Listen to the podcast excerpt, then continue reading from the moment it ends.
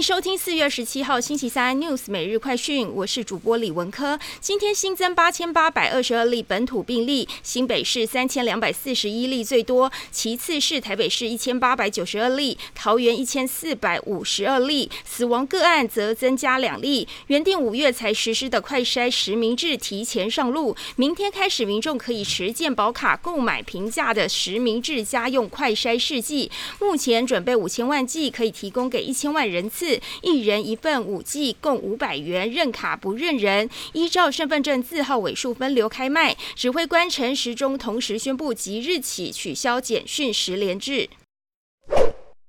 台积电今天开盘跳空下跌到五百二十七元，再创波段新低。光是今天市值就蒸发超过四千九百二十七亿元，同时也跌破十四兆元大关，来到十三点六六兆元。不仅较一月十七号高点时十七点七六兆元蒸发四兆元，也从全球第八大市值公司跌到第十一名。中场收在五百二十六元，重挫二十块钱。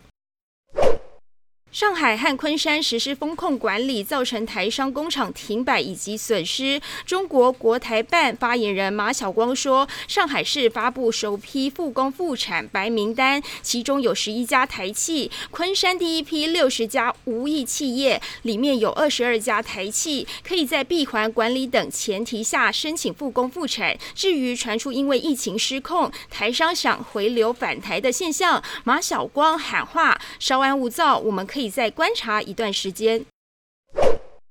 俄罗斯媒体报道。YouTube 在全球封杀了接受俄罗斯国家资助的媒体。莫斯科一家法院下令扣押 Google 在俄罗斯价值五亿卢布，包括所有动产和不动产约一点九亿新台币的财产和资金。更多新闻内容，请锁定有线电视四十八八十八 MOD 五百零四三立财经台 iNews，或上 YouTube 搜寻三立 iNews。